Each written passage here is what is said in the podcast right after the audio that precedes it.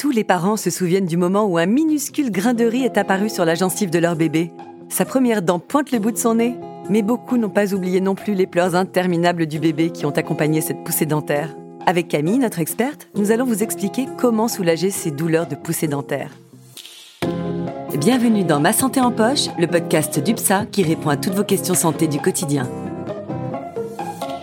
Bonjour Camille, comment vas-tu aujourd'hui? Bonjour Sandra, je vais bien et toi? En pleine forme. Et encore plus quand je réalise que le sujet du jour est loin derrière moi. J'avoue que je n'étais pas très zen, c'est le moins qu'on puisse dire, lorsque mes enfants faisaient leurs dents. C'est tout à fait compréhensible. La douleur d'un nourrisson qui ne peut s'exprimer que par des pleurs, ce n'est pas évident à gérer pour des parents souvent déjà fatigués par des nuits courtes. Heureusement, tu es là. Bon, c'est trop tard pour moi. hein. Mes enfants ont des dents définitives depuis belle lurette. Mais je suis sûre que plein de jeunes parents vont écouter attentivement.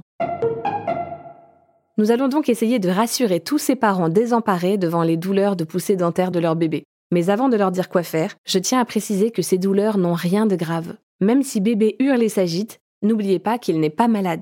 Tu as raison, c'est important de le préciser. Oui, il est tout à fait normal qu'une dent qui cherche à se faire une place dans l'os de la mâchoire, puis à percer la gencive, fasse mal. Même si j'imagine que d'un enfant à l'autre la douleur est variable, quels sont les principaux symptômes de cette poussée de dents de lait Eh bien, sans surprise, à cause de la douleur, bébé est agité, irritable et pleure. Il peut aussi bouder un peu son assiette et moins bien dormir. Il a aussi tendance à baver plus que d'habitude, non? Oui, c'est typique. En fait, la salive hydrate et donc protège les gencives qui peuvent d'ailleurs être un peu enflées.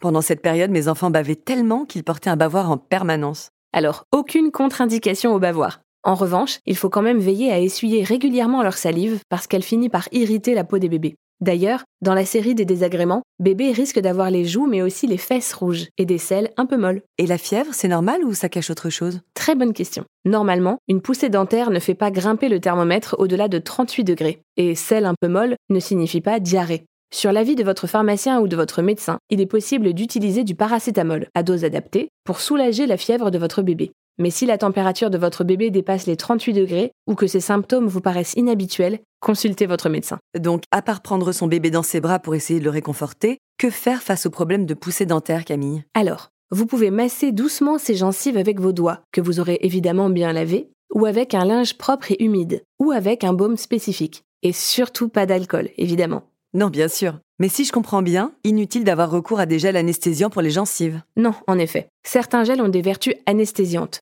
Alors, même s'ils peuvent endormir la douleur, ils risquent aussi d'endormir le réflexe de déglutition, ce qui peut être gênant, voire dangereux lorsque le bébé s'alimente. Et les anneaux de dentition, tu valides? Oui, mais à trois conditions. 1. Achetez-en un qui soit homologué, c'est-à-dire conforme aux normes de sécurité en vigueur.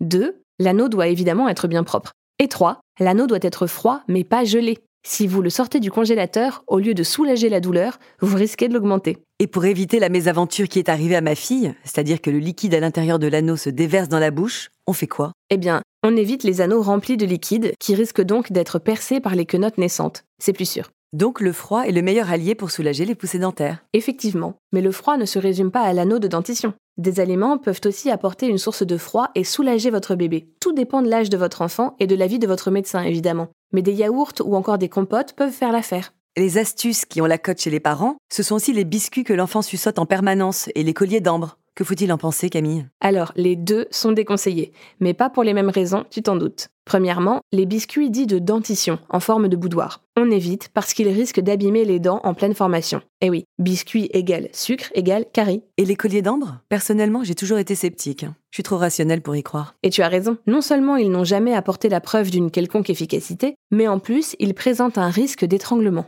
Y a-t-il d'autres fausses bonnes idées comme ça à bannir? Oui, bébé a tendance à tout mettre à la bouche et à mordiller tout ce qui lui passe sous la main, mais ce n'est pas une raison pour lui donner un légume ou un fruit cru. Comme il n'a pas toutes ses dents, il n'arrivera pas à le croquer et un morceau pourrait se coincer dans sa gorge. Sinon, y a-t-il quelque chose à faire pour favoriser la poussée dentaire et donc réduire le temps de souffrance? Et non, il faut laisser faire la nature. Surtout, ne percez pas la gencive pour aider la dent à sortir. Vous risqueriez de blesser votre enfant et de provoquer une infection. Enfants, mais aussi parents doivent donc d'une certaine manière prendre leur mal en patience. Oui, et comme je le disais tout à l'heure, tous les enfants ne sont pas logés à la même enseigne. Chez certains, la poussée dentaire passe comme une lettre à la poste. Cela ne veut pas dire que ce sera pareil pour son frère ou sa sœur. Et parfois, les douleurs commencent tôt, dès 3 mois, et parfois bien plus tard, vers 7-8 mois. Ah bah moi, ma fille aînée a eu sa première dent à un an. Voilà, c'est chacun à son rythme, et on les accompagne comme on peut, mais inutile de s'angoisser. Pour patienter, pensez à l'étape suivante, celle où ils perdront leurs dents de lait et attendront avec impatience le passage de la petite souris. Oui, c'est tellement mignon. Bon, si je résume, il faut surtout s'armer de patience et laisser faire la nature. Merci Camille pour tous ces conseils. De rien, Sandra. Et surtout, n'oubliez pas qu'au moindre doute, il ne faut pas hésiter à consulter votre médecin. Merci encore de nous avoir écoutés. N'hésitez pas à partager le podcast et à le noter sur les applications. Et à bientôt pour un nouvel épisode de Ma santé en poche.